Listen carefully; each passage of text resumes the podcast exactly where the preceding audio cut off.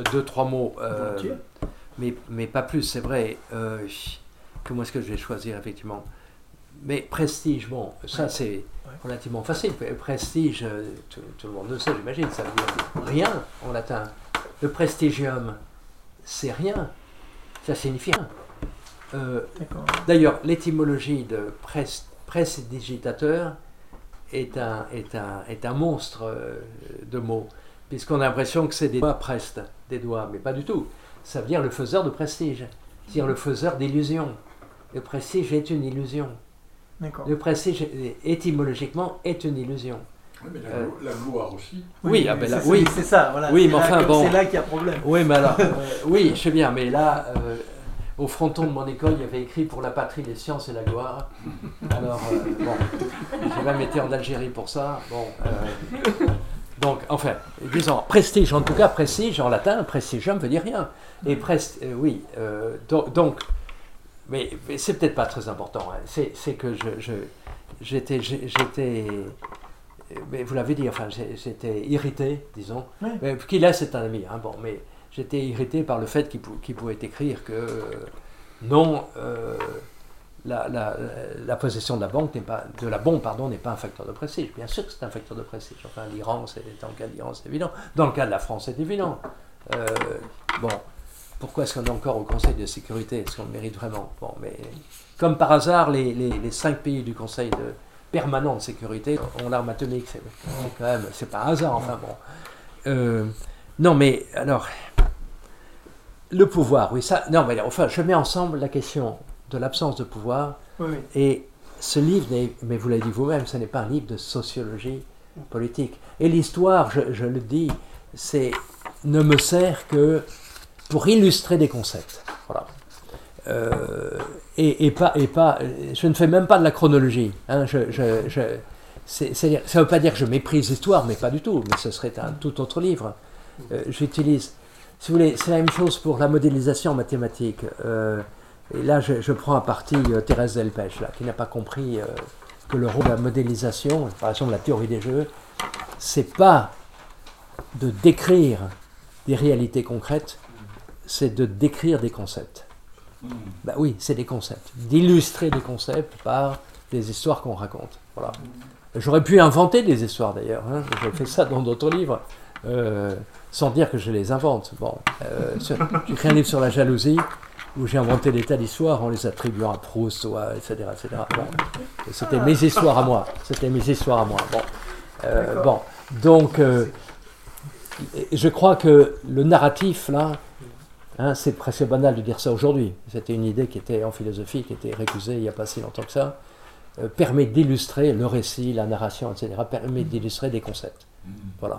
Et euh, sinon, ce serait, sinon, ce serait comme je le fais dans l'annexe, c'est-à-dire euh, avec des schémas. Des, bon, c'est pas, c'est pas drôle. Donc l'enjeu, c'est le prix de la cohérence de la ju- d'une justification. Exactement, exactement, voilà, exactement. Et là, j'ai fait ça tout à l'heure également en disant Ouais. comment est-ce que je peux illustrer le, euh, un événement qui ne se produit jamais, est-il possible ou est-il euh, par là même impossible ou non? Ouais. Euh, Et j'ai pris trois exemples. Ces exemples de m'ont servi, je ne les ai pas traités pour eux-mêmes, bien évidemment. Bon. Donc ce, livre n'est pas un livre de sociologie politique de, l'arme nucléaire, je veux dire. Est, il est trop court pour cela. C'est vraiment pour ça que le sous-titre c'est. Mais non, mais je suis en même temps, je, suis d'accord qu'il y a une lacune, mais j'ai jamais eu l'ambition de. C'est pas, en plus, c'est pas mon domaine, ceci. Euh, euh, j'ai beaucoup plus travaillé sur le, le nucléaire civil que sur le nucléaire militaire. Bon, euh, euh, bon, mais je- alors Gelassenheit, c'est oui, c'est une très bonne discussion, mais je crois que je le dis, mais enfin peut-être pas en parler parce que d'abord tout le monde ne connaît, n'a pas forcément, ne connaît pas forcément l'allemand, l'allemand n'a pas forcément lu Heidegger, etc.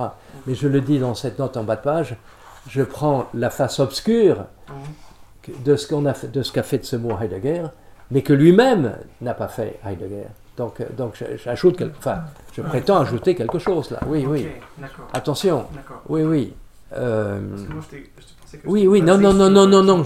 non, non, non. Je, je me servais de, de- de Heidegger euh, en le retournant en quelque sorte comme une omelette. Enfin bon, euh, je ne sais pas. C'est. euh, Alors, discours des acteurs, oui, mais là aussi je réponds la même chose. Les discours, par exemple Reagan, mais écoutez, je commence quand même mon, mon- mon livre, enfin on n'a pas le temps de, de le parler, par une citation de Reagan, euh, de Reagan, De de Trump. Trump, Dans Playboy. de Trump dans Playboy des années 1980 de 1990, que je- et je dis que j'aurais pu le- la signer, cette citation. C'est évident. Attendez. Vous dites au style près. C'est, là, là-dedans, Oui, ah ben, à, à cause du bullshit, oui, à cause du... Bon, j'ai toujours beaucoup réfléchi à la question de la guerre nucléaire. C'est un sujet qui a beaucoup d'importance dans la manière dont je pense. C'est la catastrophe ultime, extrême. Le monde n'a pas de défi plus important à relever. Et pourtant, personne n'analyse les mécanismes qui y mènent. Entre parenthèses, c'est un peu comme la, la maladie. Personne ne croit qu'il va tomber malade. Sais ce que cela arrive. Fin de parenthèse. Personne ne veut en parler. Je crois qu'il n'y a rien de plus stupide que de croire que cela n'arrivera jamais, juste parce que tout le monde sait que les armes nucléaires ont un immense pouvoir de destruction et qu'on va donc se garder de les utiliser. Quelle connerie. What bullshit. Donald Trump, Playboy, 1er mars 1990. Bon, alors l'autre citation, par rapport à ce que disait Jean Lecar, c'est de Robert Kelly. Tout le monde sait qui est Robert Kelly. C'est un, professeur de philosophie politique de, l'université de Séoul. Euh, vous le savez parce que euh, il a donné une interview à NBC euh, et donc il était face à la caméra euh, et sur son bureau il y avait un moniteur sur lequel il voyait ce qui se passait derrière lui. Et tout d'un coup, nous voyons, nous, arriver derrière lui, ces deux gosses tout petits qui commencent à mettre le pins absolu. Et puis ensuite, la femme, la mère des enfants, qui est complètement affolée, tout ça en... Enfin, vous n'avez pas vu ce, ce truc? Ça, fait, ça a été viral, comme on dit. Bon, mais ce qu'il dit, par ailleurs, ici, est quand même très important. Nous ne pouvons pas attaquer la Corée du Nord. Et c'est pourquoi j'ai dit la guerre qui ne peut pas avoir lieu. Nous, ne pouvons pas. C'est évidemment pas une impossibilité physique, matérielle, technologique. On peut parfaitement l'attaquer. Alors, il continue, nous, nous parlons d'environ un million de personnes qui vont être tuées. Alors ne le faisons pas. Cette absence de pouvoir, c'est évidemment moral, purement éthique. Nous ne pouvons pas, nous ne devons pas. Si je parlais allemand, je dirais c'est du, euh, c'est pas du Können, c'est du euh, Dürfen. Hein Bien, Dürfenist. Euh, et, et- alors, bien sûr, il y a aussi une référence implicite à Jean Giraudoux. La guerre de Troie n'aura pas lieu. Bien sûr. Bon, ok. Voilà. Oui, mais vous voyez, c'est sur ça, en fait. C'est sur cette, enfin, ce type de propos-là que je trouve qu'il y a une ambiguïté sur le statut du propos. Parce que ça, effectivement, Statut du quoi, pardon du- le statut du propos, quand il dit nous ne pouvons pas attaquer la Corée du Nord, c'est vrai, lui il le dit, mais à ce moment-là, vous pouvez citer Castro qui, quand il comprend qu'il est assiégé à Cuba, Oui. il envoie la lettre à Khrouchtchev et il lui dit Oui. camarade Khrouchtchev, nous sommes, en gros, le régime est fait. Donc, je vous demande la possibilité de lancer la guerre nucléaire ou de le faire vous pour au moins mourir de manière digne. C'est de ce point de vue-là, là, il y a des. Enfin, c'est pour ça que moi, ça m'embête. C'est euh, en fait, le, le- c'est en même temps, je, je suis embêté parce que Monsieur Leca voulait trouver le livre réconfortant et là, là, je, je le contrarie. Mais, mais moi, j'aime le fait que le livre soit pas réconfortant et que justement, la possibilité de l'accident sans l'intention reste ouverte. Pardon. Oui. Oui, je l'admets. Je- Mais je préfère euh, euh, laisser reposer. Et, euh, je pense qu'il y a des, des personnes ici qui ont été des praticiens. J'aimerais Oui, bien leur, absolument. leur passer la parole plutôt que de Ah. prolonger avec Jean-Pierre un dialogue pour l'instant. Alors, non, il y a une question très importante que vous m'avez posée et que, à laquelle je n'ai pas répondu. C'est sur 2, pardon, c'est sur 2 versus 9.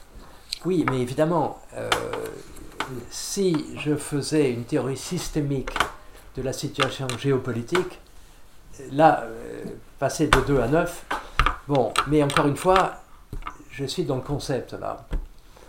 Mais alors, j'ai une autre réponse à faire quand même. Là, je suis un peu. euh, j'ai été certainement influencé par Daniel Ellsberg, par, euh, par William Perry. Il n'y a pas si longtemps que ça, William Perry, qui fut le secrétaire à la défense du président euh, Clinton, hein, qui est maintenant professeur à Stanford, comme, euh, comme nous. Jusqu'il n'y a pas si longtemps que ça, peut-être il y a deux ans, il faisait demander à ses étudiants de faire de très très jolies vidéos qui mimaient ce que serait une attaque nucléaire. Bon. Et son thème jusqu'à deux ans, un an et demi, c'était une attaque terroriste, hein, avec une bombe sale. Bon, voilà. Euh, c'était assez horrible. Il a arrêté. Il a arrêté parce que, comme Daniel Ellsberg, comme bien d'autres, en tout cas nos collègues de Stanford, et Daniel Ellsberg en particulier, il pense que la prochaine bombe atomique, ce sera entre les États-Unis et la, et, la, non pas l'Union soviétique, et la Russie. Bon, écoutez, c'est les deux seules grandes puissances. C'est les deux seuls. Le titre de son livre, de Daniel Ellsberg, c'est The Doomsday Machine, la machine euh, du jugement dernier. Les deux seules machines du jugement dernier, il n'y a que deux pays qui l'ont, cette machine du jugement dernier. C'est la, Russie et les États-Unis. qui d'autre? 7000, euh, 7000 ogives pour les deux. Ensuite, la France est le troisième pays, je signale. On a de quoi être fier, avec 300 ogives. Bon. Ensuite, il y a Grande-Bretagne, Chine, euh, Iran, euh, pas Iran, pardon, le Pakistan, Inde, comme vous disiez, Israël, oui. Alors Israël avec un paradoxe, puisque là, elle l'a pas. Bon. Et, la Corée du Nord, oui. tout le monde sait qu'elle l'a, mais c'est pas. Euh, oui. Euh, là aussi, si, vous voulez, si je faisais une étude systémique de ce qui se passe, bien sûr qu'il faudrait un, tout autre. Mais alors, je perds les concepts. Il n'y a pas besoin. Alors, sauf si vous montrez, et, je suis prêt à l'admettre, que, et je suis prêt à l'admettre, hein, que euh, si on passe à. Les physiciens aiment passer à l'infini, carrément. Hein, euh, si on tend vers une infinité d'acteurs, enfin un très grand nombre, est-ce que les choses deviennent plus simples ou plus complexes, etc. Ça, ce sont de bonnes questions, effectivement. Bon.